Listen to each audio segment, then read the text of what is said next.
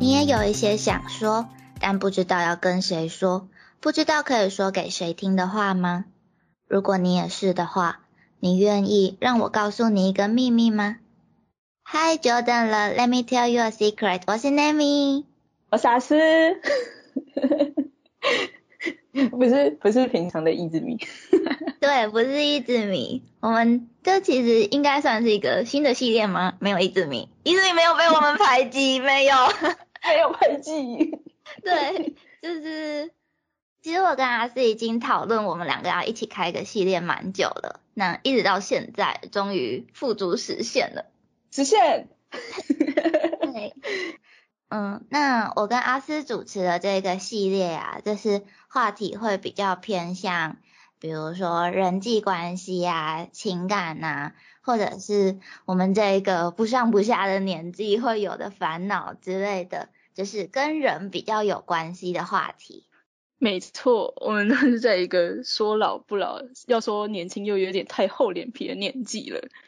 你知道我前几天才跟我就是同学聊到这件事情，然后他就说，哦，现在看到就是很多。同好啊，都是小妹妹，然后就会觉得啊，我们的年纪真的是越来越大了。然后我就跟他讲说，没有啊，我们现在还是二十五岁啊，我们现在是第几个二十五岁的？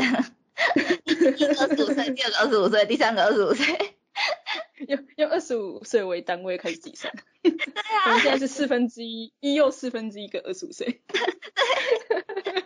对，我自己心里会比较快乐。对，听起来比较 OK。那我们我们两个聊天的这个系列应该会跟就是 Let me tell you a secret 常驻就是跟一子明一起的那一个系列就是嗯分开但是同步进行，就是我跟一子明还是固定每个礼拜三会有一支影片，基本上应该是这样啦。如果我们没有什么事情要请假的话，就是还是固定每个礼拜三会有一支影片。那跟阿斯的这个新系列可能就比较没有那么频繁的发片，但是我们应该会尽量保持一个固定的频率，尽量尽量 的。那不知道我们这个系列需不需要想一个新的名字？诶诶，最不会取名字的我，大家有什么好点子的话，也可以留言给我们哦。对，所以现在就是还没有取名字的系列 EP One。没错。对，那。我们今天想讲的主题就是像标题这样子，应该大家都是有看到标题才点进来的吧？还是就是看到哎上新的一集就就先听再说？就是我们觉得分离应该是我们身为人，或者应该说身为一个生命，都一定会面对到的一个还蛮重大的课题吧。嗯，大家都会有一些自己的人际关系，还有小圈圈，不管是家人啊，还是朋友，或者是伴侣，都会有来来去去的时候。那要怎么面对分离这件事情呢？我们会分享一些我们的经验，也欢迎大家留言跟我们聊天哦。嗯，那我们先大致上把分离依照亲疏关系，就是分成三个部分好了，就是跟朋友。跟伴侣还有跟家人的分离，那阿斯有比较常遇到就是哪一种情况的分离吗？嗯，我自己的话是常常面对跟朋友的分离吧，就是可能一开始是因为同。同坑，然后又有共同的话题，所以那段时间会有很密切、很频繁的联络，甚至会常常一起约出门玩耍，就是出去拍瓦、加崩啊之类的。但可能过一段时间，各自喜欢上不同的作品之后，就是共同话题就减少了嘛，那联络也会比较少，因为大家就会跟另外一个坑里面的朋友就是一起玩耍，那就是就会变成说，甚至只有场次上才会见到面这样。嗯，这样子跟朋友的分离感觉来说是，就是三种分离关系里面相对最常见的，诶就是嗯嗯嗯，不只是朋友，比如说跟同学或是同事也是，就是可能我们只有这一段时间会一起相处，那下一。个阶段，比如说分班啊、毕业，或者像阿斯说的不同坑了，或者是我转职之后，因为我们的生活圈不同，共同话题就减少，那自然而然就淡掉了。就是顶多会在可能嗯场次啊、同学会的时候会见面，然后稍微聊聊近况那样子。嗯嗯，对啊，就。可能也蛮多人会有一种印象，就是小学毕业的时候会非常舍不得跟同班同学分开去另外一间学校，啊，这是一种。虽然很有可能国中开学的时候就会发现，哎，那怎么你也在这间国中？哎，甚至哎同班，不知道那时候毕业在哭什么。应该说这种分离会比较不令人难过吗？应该要这么说吗？就是虽然分离的当下，呃。也不是当下，应该说事后想起来，这样子自然而然的分离，好像会有一个很感慨的感觉，就是会觉得啊，我们以前也曾经这么要好，我们也曾经这么形影不离，但是终究还是朝着各自的人生目标奔去了。应该说就是冲击不会太大嘛，就。那个最难过的时期过了之后，有时候也会发现，哎，其实还是会联络的啦，就是只是没有天天见面，然后还被关在同一个地方八个小时而已。可能后来也会觉得说，啊，我那时候到底是，呃，为什么要这么难过呢？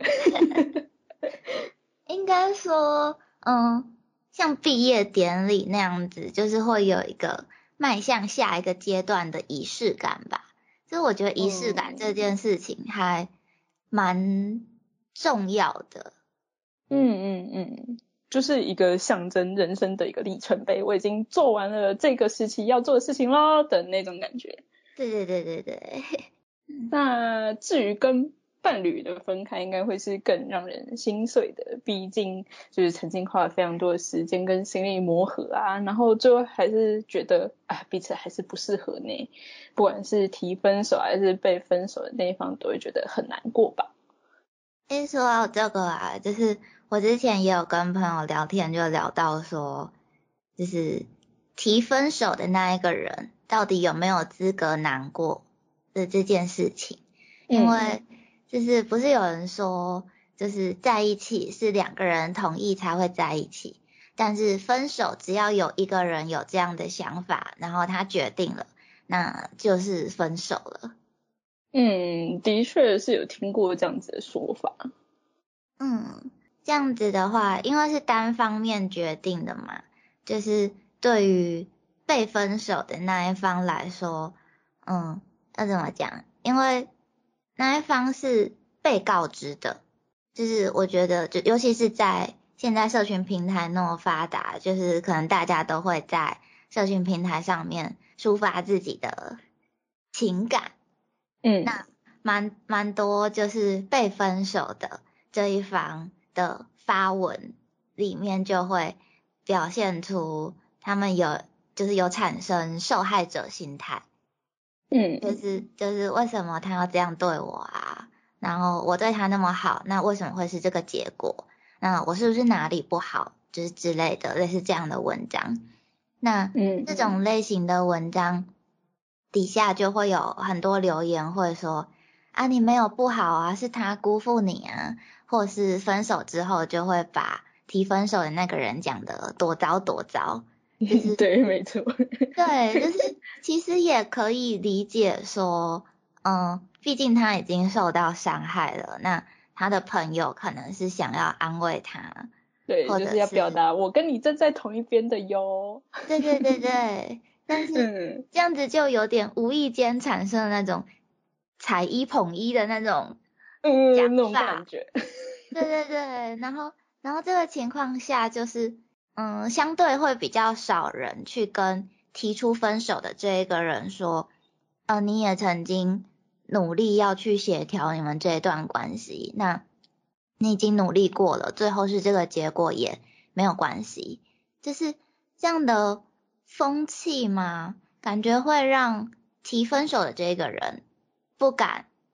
这么光明正大的出来说啊，我们这一段关系结束是我提出来的，就是因为很应该很少看到有人说，哦，我跟我男朋友分手对我提的怎么样？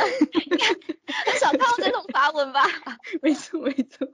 对啊，因为就是感觉好像不会有人站在提分手的这一个人这一边，就大家都会觉得啊他是坏人，甚至提分手的这个人可能会去检讨自己说，哎明明是我想分手的，那我真的有这个资格难过吗？而且就是旁边的人也会觉得说，啊是你自己决定要分手的呢，啊你在难过什么？啊被分手的人才应该要难过吧？啊如果你真的很难过的话，你就不要分手啊。可是我自己是觉得说，啊又不是你在谈恋爱，一个就是局外人管这么多干什么？啊是关你屁事哦。对啊，而且就是应该说旁边的旁观者只是想要安慰当事人，这是可以理解的啦。但是毕竟爱不能解决一切问题嘛，就是一定有一些事情是努力过后也无法解决，或者是想不到解决方法，然后最后才会需要做这个决定。就是总之，我觉得这种连锁反应也会让人比较忽略说，就是提出分手的这一方其实也是需要心理支持的。那他一定是经历了什么？让他觉得哦，我没有办法再忍受了，或者是这件事情努力了这么久还是没有办法改善，那他最终才会下定这样的决心。其实我觉得做决定是一件非常需要勇气的事情，诶。嗯，而且我觉得就是，尤其是你知道你讲出这件事情之后，对方会超级爆炸难过，然后你又是一个就是呃容易心软的人，会觉得说。会一直很煎熬吧，对啊。嗯，而且两个人是这么亲密的关系，毕竟，嗯，交往关系一定会比朋友还要更亲近，那可能甚至已经到家人的程度了。那这样子要说分开，真的是蛮煎熬的，而且会很难说出口吧。对啊，而且其实提出分手的这一方，就是我觉得他应该也是反复思考了很多次，就是我们已经经历了那么多，然后一起走到现在了，我真的还要跟这个人分手吗？那我们现在的状况有糟糕到完全没有转圜余地吗？甚至，其实我觉得这样子的话，这个人应该会。模拟很多次分手的场景，就是我提出分手，我讲了什么话之后，对方会有什么反应？那我要再做什么反应，才不会再把整个场面弄得太糟糕？怎么样才能体面一点，或者是怎么样才能让对方的感受好一点？嗯嗯嗯，我就是会做这种事的人，就是会想很 多啊。对，然后就会想说，啊，那这样如果他那时候。他到时候爆哭的话，我要怎么办？我要怎么安慰他？但又不会让人觉得说很藕断丝连，就是要想很多。对，就是会考虑很多，然后很多各种不同的状况也都会思考过一遍。嗯，就我觉得这也跟就是做活动企划一样，诶就是要去思考各种好的坏的可能性，然后再去思考就是相对应的处理方式。然后在这样反复思考的过程中，其实每一次的思考都是伤害，耶，因为他每想一次就被伤害一次，就等于是每思考一次要怎么分手就分手一次，那你想了八百次就分手八百次，那他最后还是选择要实际行动去面对分手这件事情。我觉得他都已经分手八百次了，然后再去做最后这一个真实的决定，不觉得很有勇气吗？他确实是比较容易被人指责的那一方，我觉得真的是不太公平。嗯，的确，就是好不容易就遇到一个人，然后觉得，诶，可以试试看交往，然后又经营了感情这么久，但是却遇到了现阶段可能双方都没有办法去解决问题，那。就不只是被提分手的人要放弃这段感情，那提分手的那一方也是要放掉，就是这些时间付出的心理，甚至有些人可能就是呃买了很多礼物啊给自己的另一半，只是他先发现了彼此没有办法就是相容的部分，然后也不想要继续勉强彼此，然后有这个勇气去面对，让这件事情被点出来，就是只是不想要大家都一直在这段关系里面挣扎痛苦，那为什么要被苛责？而且说不定分手之后，就是双方有了一点距离，那会相处的更舒服啊，毕竟大家都说距离产生美啊。对，而且。就是其实我也有看过，啊，他他们一样是 podcaster，然后也有经营其他的事业。那那一位 podcaster 是他原本跟他的太太就是一起经历过很长一段时间嘛，然后后来他们还是离婚分开了。然后因为毕竟是就是 Podcast 也算是。半个公众人物吧，因为有很多的听众会知道你的事情，知道你的故事。那当然就有听众就是觉得很疑惑，说：“哎，那你们分开，但是事业还是在一起的，那你们怎么有办法这样子继续相处下去？”那我印象很深刻的是那一位 podcaster 说，虽然他们现在离婚了，就是法律上不是夫妻关系。但是他们觉得，比起夫妻关系，比起情人的关系，他们更像是家人。那分开之后，他们会以一个不同的身份、不同的角色立场，一样还是可以去关心对方，一样还是可以跟对方共事。只是他们现在的关系就是没有夫妻的这个名义而已。所以我觉得这是一个很成熟的想法。对啊，嗯。然后像刚刚阿斯说到，就是距离产生美的这件事情，其实我也觉得跟孩子长大离家有点像诶，就是在孩子的角度来看，可能跟家长、跟爸爸妈妈，甚至是跟爷爷奶奶，会有一些无法解决的矛盾在。那也有听过很多，就是升上大学或者是出社会之后离家，反而跟家人的关系变得比较好的例子。就是我，我离开家去念大学之后，跟家里的关系真的是改善超级多。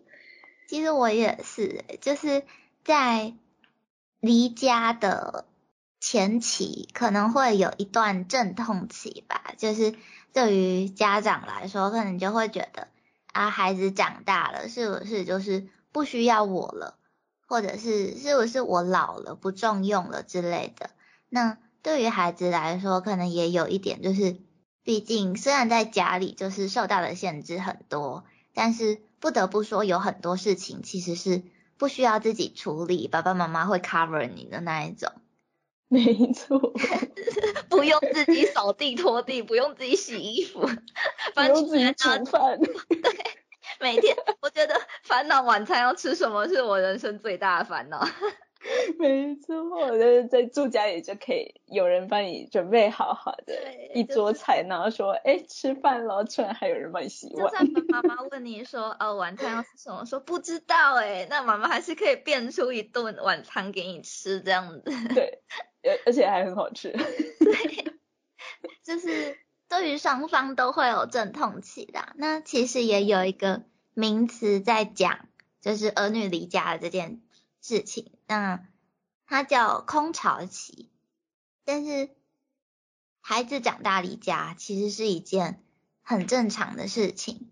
那父母要怎么去调试空巢期的心理的失落感，也其实是一个很需要学习的课题。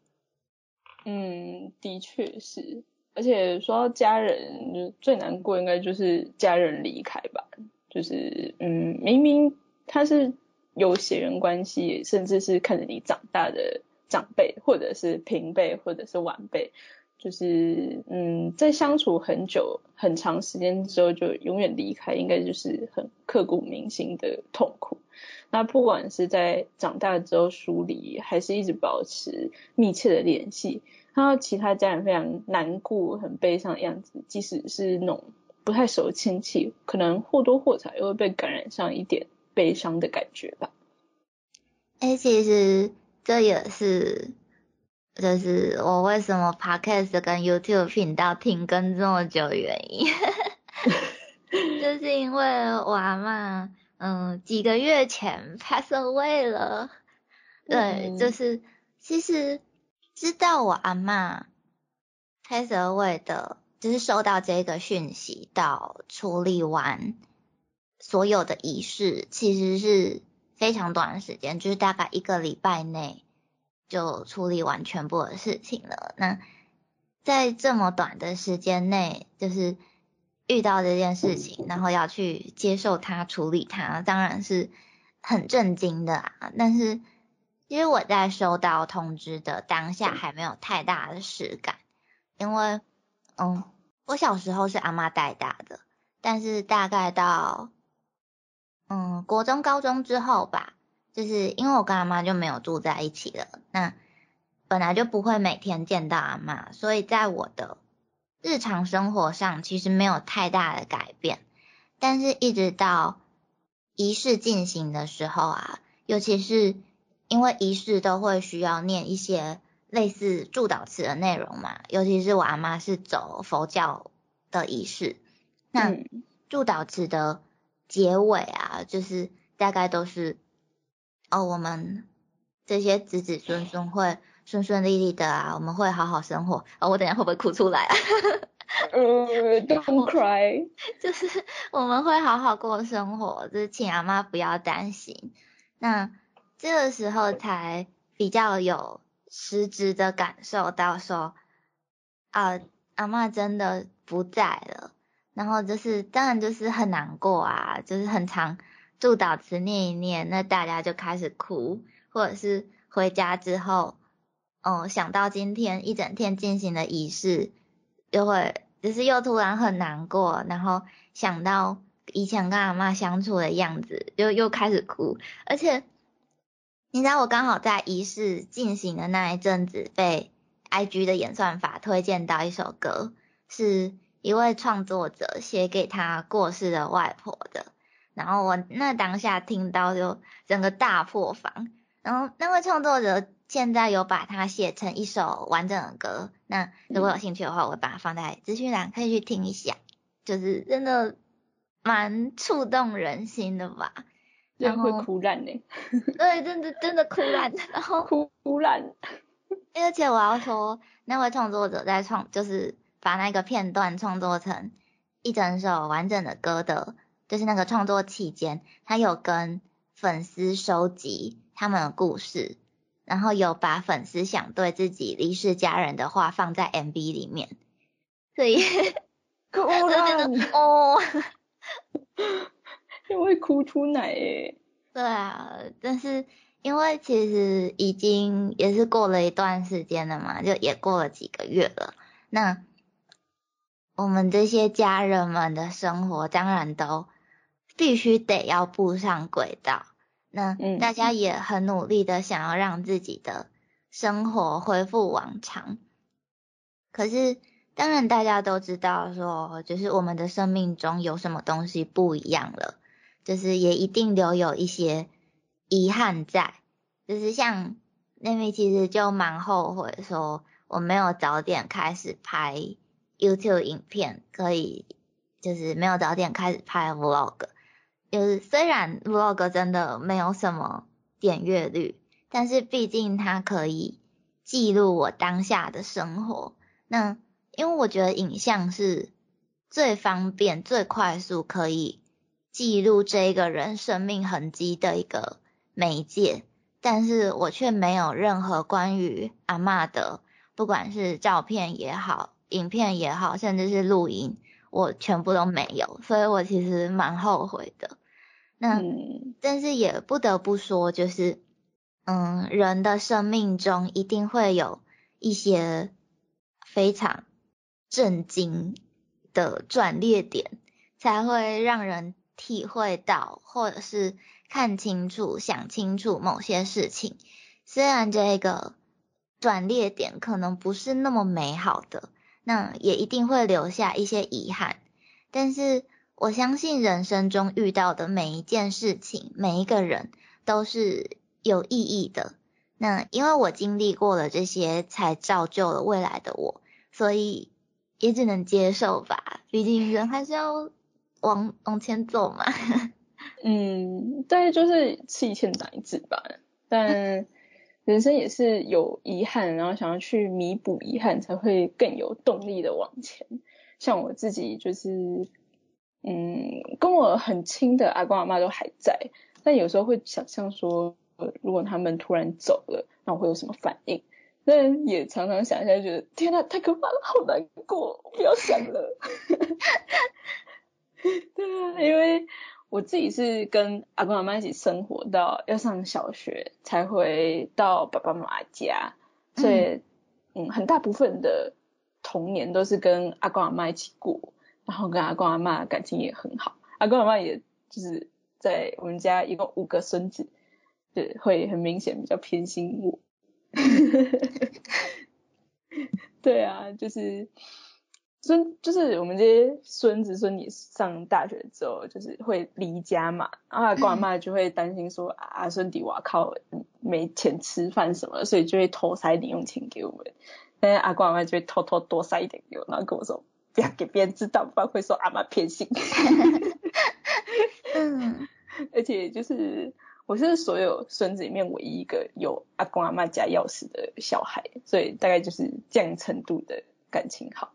所以就会觉得说，天哪，光想就觉得太可怕了，我光想我就要哭烂了。而且之前就是在念大学的时候，就有一天接到家里的电话，说阿妈跌倒，然后送医院。呃，就是知道老人家跌倒就是一件蛮危险的事情，所以我就直接那天请假，然后搭高铁边哭边冲回家。所以。嗯，我也是因为这样就很害怕在外地工作念书，没有办法常常回去陪阿公阿妈，所以基本上就是一个礼拜会打一次电话跟他们闲聊。虽然说阿妈就很常，你知道老人家很常碎碎念啊，然后很多那个年代的观念已经跟我们差很多，所以很多事情是。会有很多想法上的冲突，那就常把我气到咪咪毛毛，还会很很想跟阿妈吵架。但这也终究是知道他们就是担心啊，所以还是会听。但实际上怎么做就再说。不过就是老人家也是至少你有耐心听进去，老人家也比较放心一点。但这种事情，不管是你再怎么在脑袋里面排演，然后练习，嗯，只要实际遇到，还是会超爆炸难过吧。哎，你知道我之前有看到，应该是志七七七吧，就是我忘记是哪一集了，应该是空巢期的那一集。那嗯，他他就在说要怎么计算。你接下来跟家人相处还可以相处多少时间？比如说你一个礼拜回家一次，回家只待几个小时，那你爸爸妈妈现在年纪多大？一直到就是人类平均会过世的年纪还有几年？那这些时间算下来，我记得他就说。他用他的例子算下来的话，他跟他爸爸妈妈相处的时间剩下不到一百天。我觉得看到这个实际的数字，我都觉得超震撼的。真的，对，就是平常不会有什么感觉，对，就觉得说啊，我就在忙啊，然后有空我就回去了。但是实际把它量化之后，就会觉得说，天呐，我其实接下来。到我爸妈可能要 pass away 的时间，我只能跟他们相处这么一点点的，哎，怎么会这样？对，就是，就是其实我觉得这也是身为子女一个很重大的课题吧。就是，毕竟像现在我们还不算是太年长的年纪，那爸爸妈妈可能也还没有步入到老年的阶段，但是。离家一段时间之后再回家，就会发现爸爸妈妈肉眼可见的苍老了很多。嗯，然后后常常回去的时候，然后就说啊，爸爸最近工作腰很痛啊，然后开始身体哪里不好啊，对，然后是怎样，家里还会开始囤积酸痛药布之类的，对，就觉得好可怕哦。嗯，然后每一次发现这样子的事实的时候，其实不得不说还是会思考一下，就是是不是要放弃自己所有的。就是伟大的志向、远大的梦想，留在家里就是陪爸爸妈妈就好。只是毕竟不知道明天跟意外哪一个会先来嘛。但是我相信一定有很多人挣扎过这件事情。那留在家里可能也确实是大部分人会做的选择。但是，嗯，只能说不管是要选择留在家里，还是你要继续在外闯荡。就是没有哪一个是正确答案，而且毕竟选择了其中一条路之后，对另外一条路一定会有遗憾，就是因为得不到的最美嘛。就是 我选择出去闯荡，那就是失去了我跟家人相处的时间。那如果我要继续跟家人相处的话，就是我可能要放弃掉很多机会，还有梦想。对啊，这就是人生的课题吧，就是。毕竟不可能有哪一个选项是十全十美的。嗯，只要做出当下觉得不会后悔的选择就好了。嗯，对啊，而且说到家人，其实现在不是也蛮多人会把就是毛小孩就是视为家人嘛，就是毕竟他跟我们相处的时间其实几乎是也跟家人差不多，或甚至是比跟。家人更长了嘛，就是他也已经是我们家庭的一份子了。那我之前就看到日本有一位歌手叫优里，然后他写了一首歌，是用宠物狗狗的角度来写他想对主人说的话，就是这只狗狗从很小的时候就被小主人带回家，那一路陪到它主人长大结婚。然后有一天就是狗狗 pass away 这样子，那就有就是实测型的 YouTuber 拿了这一部 MV 给有养宠物的人看，然后记录他们的反应，就是那些人也都是哭到一个不行，然后说没有办法想象他们自己的狗狗、猫猫或是其他的小宠物离开，就是或者是他们的人生中真的是有一段时间是没有陪在。宠物身边，比如说可能上大学，但是狗狗在爸爸妈妈家，或者是一段时间出国之类的，那他们就觉得很亏欠他们，就是跟很亲近的人或是很在意的人分离，真的是就是不想面对，但是又必须面对的事情吧。嗯，就不管是家人还是嗯。家家里养的猫猫狗狗兔兔啊，或者是吃吃之类，宠物分开真的会觉得很难过哎。但我觉得现在就是一个娱乐业非常蓬勃发展的，现在还有一个以前可能不会想到，但现在还蛮常见的分离，应该就是跟偶像分开。哦，嗯，对啊，虽然说是。偶像会觉得好像有一点遥远，可是身为粉丝就是都是很真心实意的喜欢，然后支持自己的推，然后花钱买周边养偶像，然后岛内看演唱会，但他们也像是我们的精神支柱，所以如果在偶像可能退役啊毕业的时候，真的会超级无敌难过。嗯我自己也是因为有喜欢的偶像，才有能量走过人生的低谷。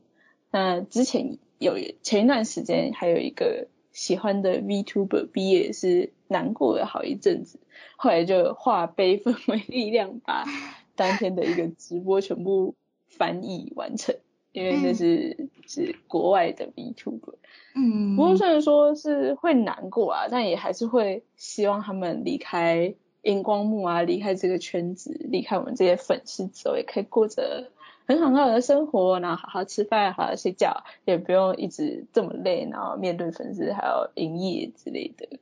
是，嗯，就是怎么讲，应该说被工作追着跑吧。嗯，就是对啊，毕竟，毕竟，比如说 VTuber 玩游戏直播啊，或者是偶像唱歌跳舞，那一定都是本来就喜欢，然后才把这一个热爱的事情做成事业。但是你知道，嗯当喜欢的事情变成工作的时候，其实会变成一个压力。对，而且嗯，当当你在这件事情上感觉到压力的时候，你会发现没有东西可以抒发你的压力了，因为它已经变成你的工作了。对，就原本你可以当成舒压管道的东西，已经变成你的压力来源。对啊，就是如果他们因为这样子而离开这个行业，或者是离开这个让他们会感受到压力的环境，我觉得其实也是一件好事啊。嗯嗯，那不只是 VTuber，其实我们在看舞台剧的时候，其实也是，因为嗯舞台剧公演的时间是很长的。我稍微解释一下给没有接触舞台剧的观众们听好了，就是一部舞台剧要演出，可能前面会经过三四个月的排练期间，甚至长一点的话，可能会到半年。那公演期间可能会到两三个月，那这样子排练加公演的期间就大概横跨了半年左右嘛，所以他一年可以演出的舞台也是有一定数量限制的。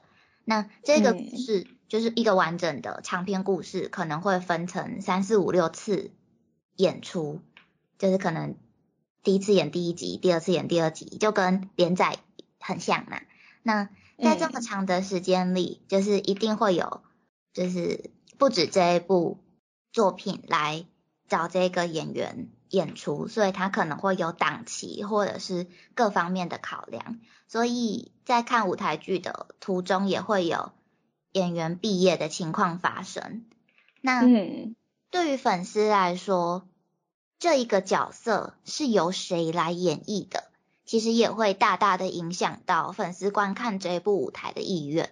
因为可能有些人是因为这个演员才来接触这一部作品，那可能有些人是看了这一部舞台的成果，喜欢这个演员的演出表现，进而变成这个演员的粉丝，或者是当你变成他的粉丝之后，如果你看到哦，接下来不是你喜欢的这个演员来演绎这个角色了，那可能就会影响到你要不要继续观看这部舞台的意愿，就是嗯就会有一点点雏鸟情节吧。就是我有时候也会有这个状况出现，就会开始犹豫说，那我喜欢的演员已经毕业了，那我还要继续再看这一部舞台吗？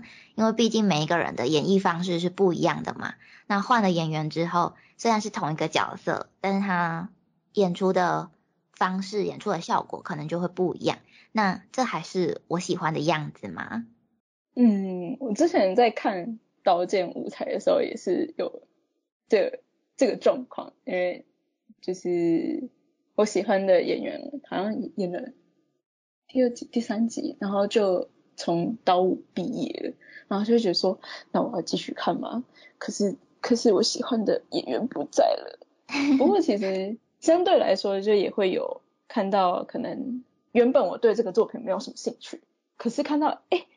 我很喜欢或者是带我入坑的这个演员要去演这一部舞台耶，那他好适合演这个角色，就进了新。坑。对，然后这么会选角，的，我要看。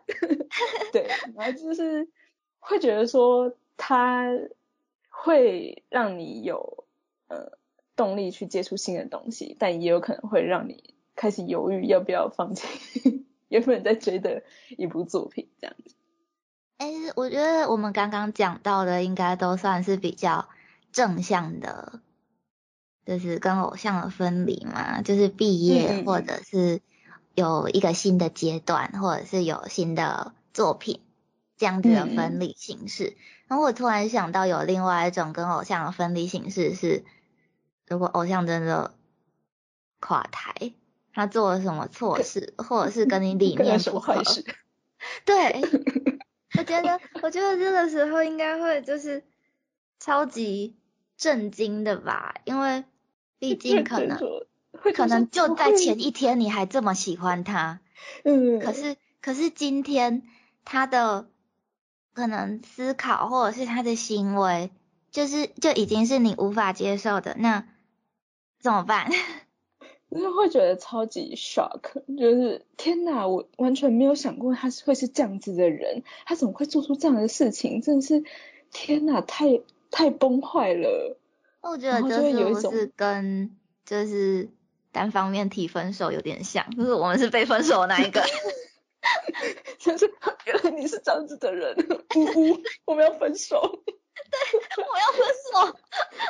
可是我舍不得，我过去为你付出了这么多钱钱跟心力，我还飞去哪里哪里看你，你居然是这样对待我的心碎。对呀，就觉得，哦，哦，跟人相处好难，好难哦，追星好难哦。对。提到这么多的分离课题，最最重要的一点就是，我们遇到这些事情之后该怎么办？对，没错。对啊，就是一一定会有很多人说要接受他，然后放下他，但是一定也有人是就这样困在其中就出不来了，不然怎么会就是会有那么多文章写说。哦，我跟前男友分手，然后三年了，我还不想交男朋友。嗯，还会有很多教学文章说教你如何走出悲伤。哦，对，没错，就是就是面对分离呀，或者是失去，可能会觉得愤怒、悲伤、不知所措，甚至是震惊、沮丧等等。我觉得有这些情绪反应都是很正常的。然后也不需要去要求说一定要很快好起来，或者是多久时间之内一定要好起来，就是每一个人都有自己的人生时间线吧，并不是人家怎么样我就一定要怎么样。可能有些人一个月就可以走出这样的痛苦，有些人可能要十年也不一定啊。也有些人可能会觉得说，如果我的痛苦减轻了。是不是就失去了这一段痛苦的意义？所以放任自己深陷在那样子的痛苦里。可是我自己觉得啦，并不是这样子的。就是这些分离、痛苦、悲伤，其实都是在帮助我们成长。那我们经历的这些事情，都会变成我们的养分。所以虽然需要一点时间，虽然过程可能会很痛苦。可能会让人很想要自暴自弃，但是至少我们拥有过那些记忆，我们跟这一个人曾经有这么美好的回忆。而且我自己经历过，觉得蛮酷的一件事情是，就是当你真的失去的时候，其实留下来的回忆都是美好的。就是我不太会去记得说，哦，这个人曾经带给我什么样的痛苦，我跟这个人曾经吵了什么样的架。我反而只会记得说，哦，这个人曾经帮过我什么，我跟他曾经经历过什么快乐的回忆，就是正在那一段关系中所感受到的不愉快，反而都会被感受到的美好冲淡，这也算是一种安慰吗？嗯，也有人就是说过。只要你还记得他，他就不算是真的离开，或者你们也不算是真的分开。不管是好的或者是不好的回忆，你总要那个曾经跟他就是打打闹闹啊，然后你还呛他的那个小角落，那脑袋就会浮现那个时候的画面。那他又何尝不是还在你身边呢？嗯，不过如果。真的觉得好难过，好难过，难过到影响你的日常生活的话，也还是建议大家可以寻求专业的协助哦。嗯，说到这个，就是最近好像应该各个县市都有了，就是开始会开始有推行，就是三次免费的智商。嗯，但是我不太记得它是不是有年龄的限制。好还是时间的限制，我有点不太确定，可能要再去查一下资料。反正就是各县市都开始有推行，可以提供每个人三次免费的咨商，那是可以让你去尝试，就是可能跟哪一位咨商师比较对得到频率，那你之后就可以长期再去跟这位咨商师来做，就是后续的咨商协助这样子。那大家可以用这一些资源去试试看，就是自己需不需要咨商，或者是哪一位咨商师可以跟你就长期合作哦。那大概就是这样。嗯，希望大家都可以在面对分离的时候都有嗯获得些什么，嗯，都可以获得成长。嗯。嗯，那我们今天的秘密就先说到这里喽。谢谢你愿意听我们的秘密，欧亚斯密。